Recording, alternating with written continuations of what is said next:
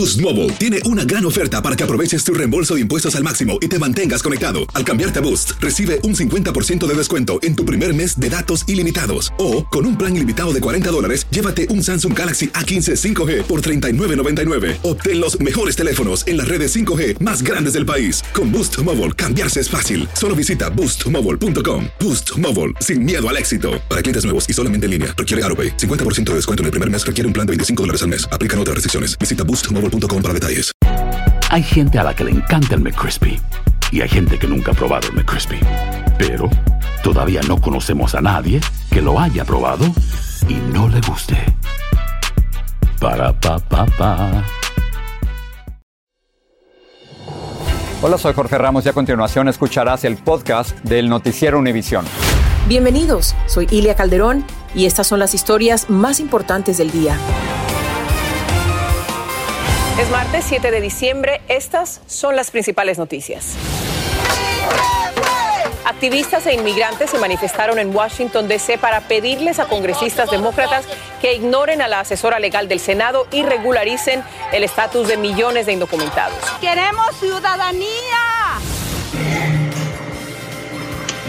Por lo menos seis personas murieron y casi 20 resultaron heridas al estallar una fábrica de pólvora en Santiago Tenango, México. Respondiendo a críticas, la plataforma Instagram adoptó nuevas medidas de seguridad para proteger a usuarios jóvenes de contenido dañino y abusos.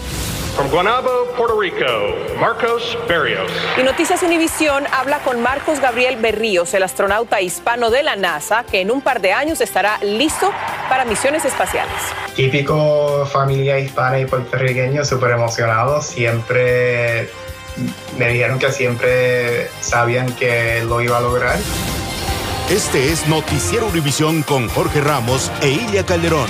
Hola, muy buenas noches. La suerte de más de 7 millones de inmigrantes indocumentados en estos momentos, Ilia, depende de lo que decida una sola persona, la asesora legal del Senado. Ella, Jorge, estudia un tercer plan presentado por congresistas demócratas para sacar de las sombras a muchos indocumentados. Lo que llaman muchos el plan C. Pero hoy activistas e inmigrantes se manifestaron en Washington para pedirles a los congresistas que ignoren las recomendaciones de esta asesora de las cuestiones legales y de la situación de los indocumentados. Claudia Uceda nos cuenta más. La jornada comenzó con una marcha fuera del Capitolio. Decenas de inmigrantes indocumentados de Nueva York, California y otras partes vinieron a Washington con gorros de Navidad a esperar la decisión de la parlamentaria sobre el Plan C. Ojalá que ese regalo de Navidad nos lo puedan dar ellos, o sea, el, eh, los demócratas, para todos los inmigrantes. El plan C beneficiaría a casi 7 millones de migrantes indocumentados con amparo de la deportación, permisos de trabajo, licencias de conducir, autorización para viajar al exterior y posible acceso a ciertos beneficios sociales. Pero si bien quienes marcharon estaban a la expectativa de la decisión de la parlamentaria, había un enojo porque este último plan, a diferencia de los demás, no incluye un camino a la ciudadanía. Yo quiero, por favor, residencia y camino a ciudadanía. Si nos van a dar este dulcito, no me funciona, no me sirve a mí. Activistas inmigrantes y un grupo de congresistas hispanos pidieron al líder de Senado, Chuck Schumer, que ignore las recomendaciones de la parlamentaria.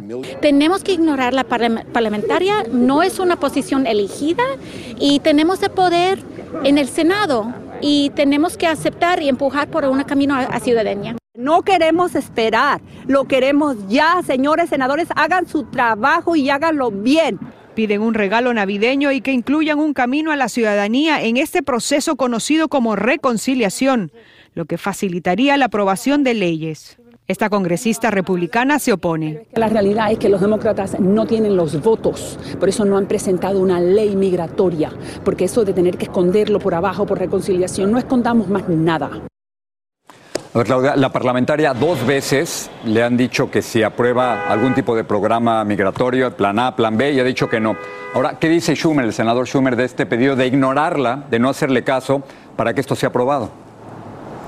La oficina del líder Chuck Schumer nos ha indicado que aún es muy temprano para hablar sobre esta posibilidad. Ellos claramente no quieren hablar sobre cuáles van a ser sus próximos pasos a seguir hasta tener una respuesta de la parlamentaria sobre este plan C.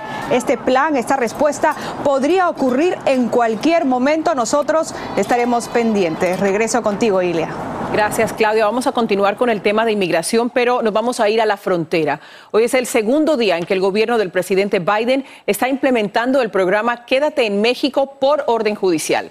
Autoridades federales le revelaron a Noticias Univisión los primeros detalles de cómo y dónde se está ejecutando. Pedro Rojas está en Hidalgo, Texas, con los detalles. Cuéntanos, Pedro. Ilia, como tú lo has dicho, bajo mucho secreto y de acuerdo a lo que ha dicho el gobierno, está trabajando muy de cerca con el gobierno mexicano para llevar a, a, cabo estos retornos que asegura por ahora no quiere revelar la ubicación y cuántas personas han sido registradas. Pero lo que sí ha dicho es que efectivamente este programa se va a extender a siete puntos de la frontera, San Diego y Calexico en California, Nogales en Arizona, El Paso, Eagle Pass, Laredo y Brownsville en Texas. Ahora, nosotros conversamos con un activista en Matamoros quien asistió a decenas y por qué no cientos de inmigrantes que fueron retornados en la primera ronda de este programa y esto fue lo que ella nos dijo al respecto.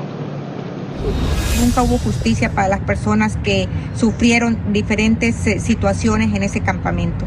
Eh, ellos merecen estar en un lugar digno y en un lugar eh, donde tengan todos los servicios.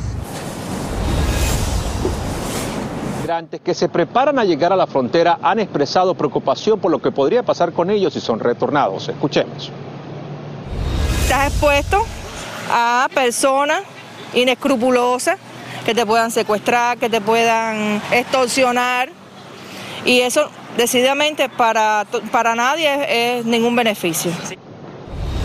El gobierno asegura que por razones de seguridad no quiere revelar cifras ni lugares por donde serán retornados los inmigrantes en los próximos días, pero extraoficialmente ya se dice que para mañana temprano estarán llegando los primeros inmigrantes retornados a Juárez, en México. Regreso contigo, Jorge. Pedro, gracias.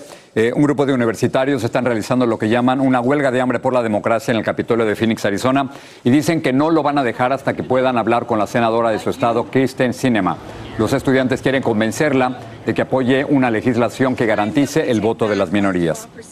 Y un juez federal de Georgia bloqueó temporalmente el mandato del presidente Biden que obligaría a los negocios privados a vacunar contra el COVID a la mayoría de sus empleados. El juez dijo que la orden excede la autoridad del gobierno federal. Los gobiernos republicanos de Georgia, Alabama, Indiana y otros tres estados demandaron al gobierno federal para que anulara el mandato. Hablemos ahora de la pandemia y la vacunación obligatoria contra el coronavirus que ordenó el alcalde Bill de Blasio para los trabajadores del sector privado en Nueva York. La medida es la primera de su tipo en el país y no deja opción de sustituirla por pruebas semanales. Blanca Rosa Vilches tiene más sobre la intensa batalla de la ciudad que en un momento fue el epicentro de la pandemia. Las autoridades municipales le llaman ataque preventivo.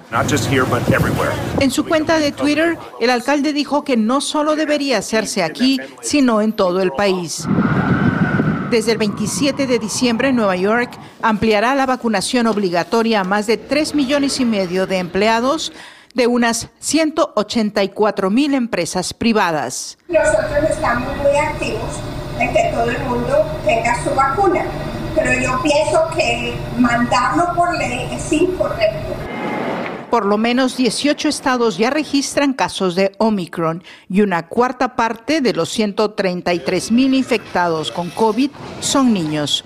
Por eso, desde la próxima semana, Nueva York exigirá que los niños entre 5 y 11 años presenten prueba de vacuna para comer dentro de los restaurantes. Esto va a empeorar las cosas. Algo que preocupa a algunos de los propietarios de estos negocios. Lo que nos va a afectar ahora más es que ahora los niños que no estén vacunados no van a poder entrar con su familia a comer a nuestros restaurantes.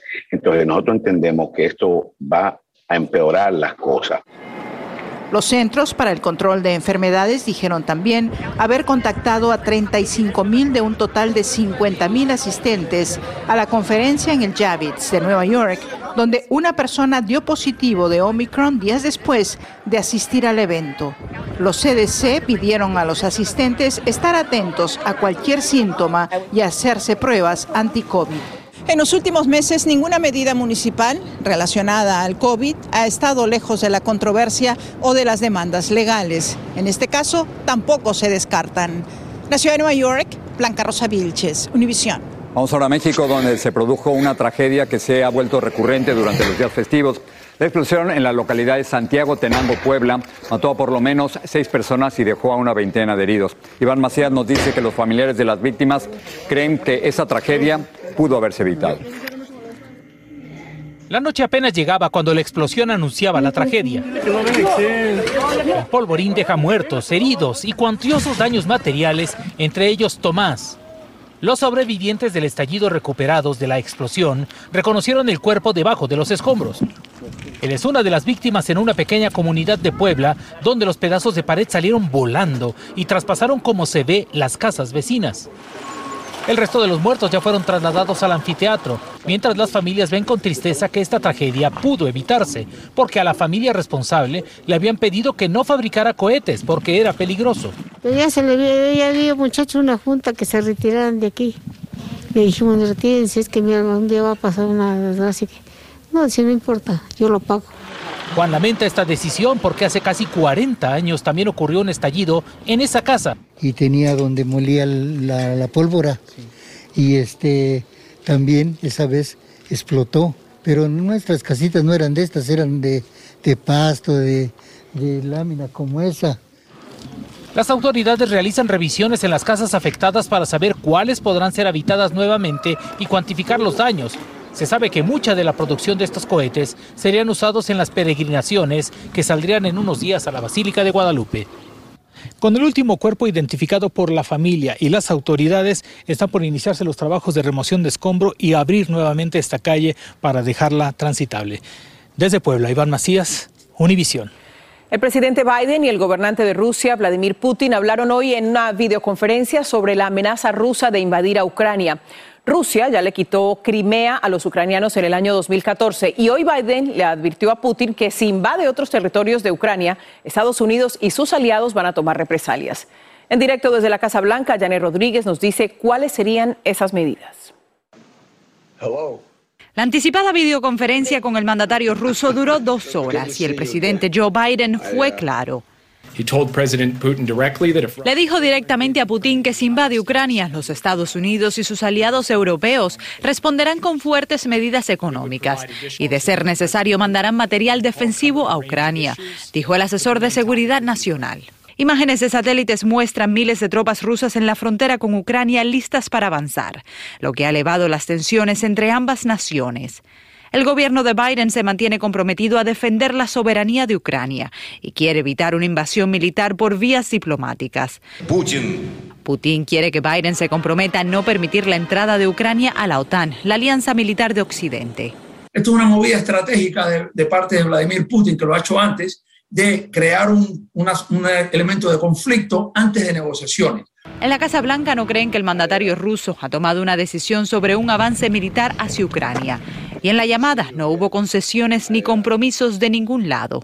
Al momento no se espera el despliegue de soldados estadounidenses para ayudar a defender a Ucrania. Ahora queda por verse si esta conversación logrará disuadir a Putin en sus intenciones militares en contra de Ucrania.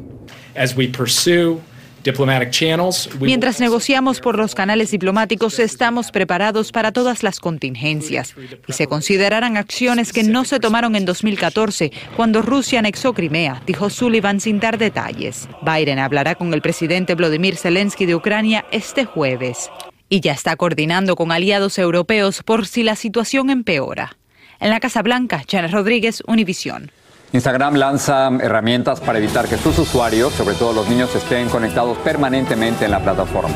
Descubren que el Viagra también ayudaría a tratar el Alzheimer. Y un científico puertorriqueño va a cambiar el uniforme de piloto por el de astronauta tras superar un concurso muy competitivo de la NASA.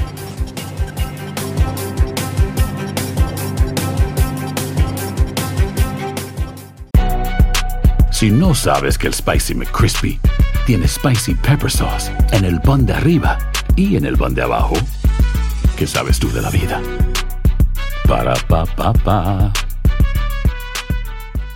Boost Mobile tiene una gran oferta para que aproveches tu reembolso de impuestos al máximo y te mantengas conectado. Al cambiarte a Boost, recibe un 50% de descuento en tu primer mes de datos ilimitados. O, con un plan ilimitado de 40 dólares, llévate un Samsung Galaxy A15 5G por $39.99. Obtén los mejores teléfonos en las redes 5G más grandes del país. Con Boost Mobile, cambiarse es fácil. Solo visita boostmobile.com. Boost Mobile, sin miedo al éxito. Para clientes nuevos y solamente en línea, requiere AroPay. 50% de descuento en el primer mes requiere un plan de 25 dólares al mes. Aplican otras restricciones. Visita boostmobile.com para detalles. Dicen que traigo la suerte a todo el que está a mi lado. Y esa es mi mala fortuna. Basada en el clásico de Juan Rulfo, llega Univisión, El Gallo de Oro. Supongamos que la caponera puede inclinar la suerte a quien ella quiera. ¿Estás tardando en conquistarla? Con Lucero, José Ron y Plutarco Asa. Este gallo está cambiando la vida. En una historia legendaria de amor y azar.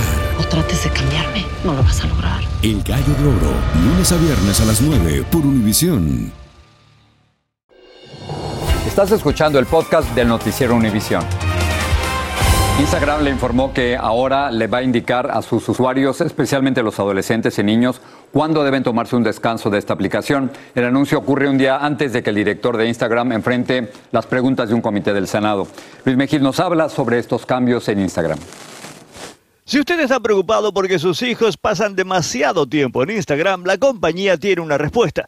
La aplicación detectará cuánto tiempo están frente a la pantalla y sugerirá que se tomen un descanso.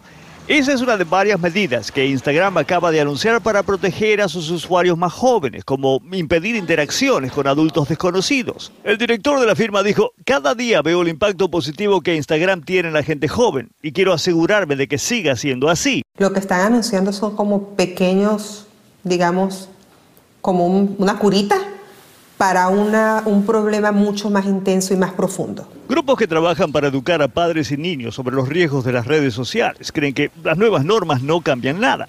Si la jovencita sigue en Instagram y los algoritmos le siguen mostrando contenido que afecta su salud mental, que hace que se enfoque solamente en su apariencia física, ¿qué puede cambiar el que haya una nueva, digamos, medida que le diga toma un descanso? El que Instagram haya dado estas normas precisamente ahora no es casualidad.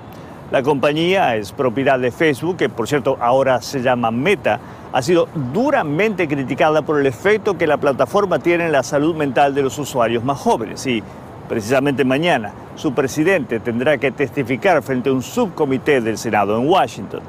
Algunos analistas dicen que el verdadero problema de Instagram es que está perdiendo su audiencia. Ciertamente dentro de la empresa hay una gran preocupación de que los jóvenes están cada vez moviéndose a redes sociales como TikTok y YouTube. El crecimiento de Instagram está en manos de futuros usuarios como Kelly Sánchez. A los 10 años, ella prefiere TikTok. En San Francisco, Luis Mejid, Univisión. En octubre de 2020, el nivel de oxígeno en la sangre del entonces presidente Trump habría caído a niveles peligrosos después de que diera positivo al COVID-19. En su nuevo libro, Mark Meadows, ex jefe de gabinete de Trump, afirma que el médico de la Casa Blanca le dijo que los niveles de oxígeno de Trump se habían reducido alrededor del 86%, un nivel peligroso para su edad. La Viagra fue inicialmente diseñada para tratar la hipertensión arterial y la angina de pecho, pero pronto los científicos y los médicos comprobaron otros efectos y desde finales de los años 90 se ha utilizado para la disfunción eréctil. Bueno, ahora un estudio asegura que la Viagra tiene otras propiedades y que podría servir también para reducir el riesgo de padecer de la enfermedad de Alzheimer. Nuestra corresponsal Lourdes del Río salió a buscar opiniones. La famosa pastillita azul podría hacer mucho más que revivir su vida amorosa. Un reciente estudio reflejó que los que utilizan el sildenafil, nombre genérico del Viagra, tienen un 69% menos de probabilidades de desarrollar Alzheimer que los no usuarios. Avalada por seis años de seguimiento a 7 millones de personas, la investigación ha sido muy bien recibida por la comunidad médica. Es excelente, primero porque fueron millones de personas seguidos por un periodo de tiempo muy largo. Esto es tan bueno como un estudio de observación. Para explorar más a fondo el efecto potencial del fármaco en el Alzheimer, los investigadores desarrollaron un modelo de laboratorio que mostró que el sildenafil aumentó el crecimiento de las células cerebrales y las proteínas tau, ofreciendo información valiosa sobre cómo podría influir en los cambios cerebrales relacionados con la enfermedad. Pero a pesar de que los resultados son extremadamente alentadores, los expertos aseguran que podría ser muy pronto para llegar a conclusiones finales. Este no es el momento para comenzar a usarlo, ni para que las señoras empiecen a robárselo al esposo y se lo empiecen a tomar, ni para que la gente empiece a conseguirlo para evitar que les dé el Alzheimer, porque todavía no tenemos suficiente información. El Alzheimer, la forma más común de demencia relacionada con la edad, afecta a cientos de millones de personas en todo el mundo y actualmente no existe un tratamiento eficaz. Esta es una esperanza. Me parece muy buena idea que ayuden a las personas que están sufriendo por esa enfermedad sea Viagra, sea la que sea, la que encuentren que ayude a curar a la humanidad en lo que sea, bienvenido cualquier medicamento que sea. Los datos preliminares son buenos, pero la investigación apenas comienza. Ahora lo que se va a empezar es a darle a, a, hombres y a mujeres este medicamento y a seguirlos de una manera más cuidadosa. El hecho de que estemos hablando de un medicamento que ya cuenta con la aprobación de la FDA hace que la noticia sea aún más importante, ya que gran parte del camino para autorizar su uso ya habría sido recorrido. En Miami, Florida, Lourdes del Río, Univisión. La productividad del mercado laboral estadounidense sufrió en el tercer trimestre su mayor caída desde 1960. Aumentaron los sueldos y la cantidad de horas trabajadas, pero no la producción. Los economistas señalaron que el tercer trimestre sufrió los problemas de la cadena de suministros y también los que provocó la variante Delta del coronavirus. Vamos a seguir hablando un poco de economía porque hay un nuevo informe que revela que la brecha entre ricos y pobres creció aún más durante la pandemia. El Laboratorio Mundial de la Desigualdad afirma que en el 2020 los multimillonarios del mundo registraron el mayor incremento de sus riquezas desde 1995. Y en contraste, la pandemia lanzó a la pobreza extrema a unos 100 millones de personas, esto según el Banco Mundial. España aprobó la vacunación contra el coronavirus para niños de entre 5 y 11 años. Autoridades sanitarias dijeron que este mes llegarán al país un millón trescientas mil dosis para este grupo de menores y que en enero llegarán dos millones más. España ya ha vacunado completamente a casi el 90% de la población de 12 años en adelante. Bueno, varias generaciones reportan haber sufrido impactos negativos durante esta pandemia. Vamos a pasar con Patricia Yaniot y lo que parece ser una larga lista de estrés y dificultades. Así es, Jorge. Hay un nuevo estudio que asegura que la pandemia ha impactado en forma considerable la manera en que las personas perciben cosas importantes en la vida, como la amistad, las relaciones románticas, la educación e inclusive la felicidad. La pandemia también ha tenido un impacto negativo, ya lo sabemos, en la salud mental, pero un grupo de la población en este estudio se considera el más afectado. Más tarde les decimos de qué generación se trata y qué dicen los expertos al respecto. Se lo contamos esta noche en la edición nocturna, así que espero me acompañen ustedes allá y ustedes acá. Claro. Esperamos no caer en esa generación. Nosotros somos todavía más jóvenes. gracias, Patricia, gracias. Entre más de 12.000 aspirantes astronautas, la NASA eligió a 10 y uno de ellos es puertorriqueño. Univision habló con él. Si no sabes que el Spicy McCrispy tiene Spicy Pepper Sauce en el pan de arriba y en el pan de abajo, ¿qué sabes tú de la vida? Para, pa, pa, pa. Dicen que traigo la suerte a todo el que está a mi lado. Y esa es mi mala fortuna. Basada en el clásico de Juan Rulfo, llega Univisión, El Gallo de Oro. Supongamos que la caponera puede inclinar la suerte a quien ella quiera. ¿Estás tardando en conquistarla? Con Lucero, José Ron y Plutarco Asa. Este gallo me está cambiando la vida. En una historia legendaria de amor y azar. No trates de cambiarme, no lo vas a lograr. El Gallo de Oro, lunes a viernes a las 9 por Univisión. Sigue este podcast en las redes sociales de Univision Noticias y déjanos tus comentarios. Hoy se conmemora el aniversario número 80 del ataque japonés a Pearl Harbor. El presidente Biden y la primera dama, la doctora Jill Biden, observaron un minuto de silencio frente a una corona de flores en el Monumento a los Caídos de la Segunda Guerra Mundial en Washington, D.C. Bueno, aún no se ha aprobado el traje de astronauta, pero su nombre ya se ganó un espacio en la historia de la NASA. Hablamos del piloto puertorriqueño Marcos Berríos, quien ha sido seleccionado candidato a astronauta entre 12 mil postulantes. Algo que nos llena muchísimo de orgullo. Sus credenciales profesionales son tan brillantes que, bueno, lo van a llevar a Marte o a la Luna. Vilma Tarazón habló con él. El puertorriqueño Marcos Berríos logró que la NASA lo eligiera entre más de 12.000 aspirantes para integrar el selecto grupo de 10 nuevos candidatos a astronautas. Dice que estalló en júbilo cuando le dieron la gran noticia. Cuando recibí esa llamada, súper emocionado. Berríos es piloto de pruebas de la Fuerza Aérea de Estados Unidos y ha participado en más de 110 misiones de combate Tiene un doctorado en aeronáutica de la Universidad de Stanford. Cuenta que presentó su solicitud a la NASA por Internet, consciente de que no sería fácil. Fueron dos semanas de entrevista, que en esa entrevista había muchos exámenes médicos, había muchos exámenes físicos, había muchos exámenes de, de la mente, de inteligencia. Berríos empezará un entrenamiento complejo de dos años y luego le asignarán una misión. Potencialmente podría ser uno de los primeros hombres en pisar Marte. Ahora mismo la NASA está, se están preparando para regresar a la Luna y regresar y quedarse ahí permanentemente y luego de ahí ir a Marte. Es hijo de boricuas y aunque nació en Tennessee, considera Guaynabo su ciudad natal. Se graduó de bachiller en una escuela de Bayamón. Dice que su familia se siente muy orgullosa de sus logros. Me dijeron que siempre sabían que lo iba a lograr y le dice a los niños que sueñan con ser astronautas que por difícil que parezca, no dejen de intentarlo.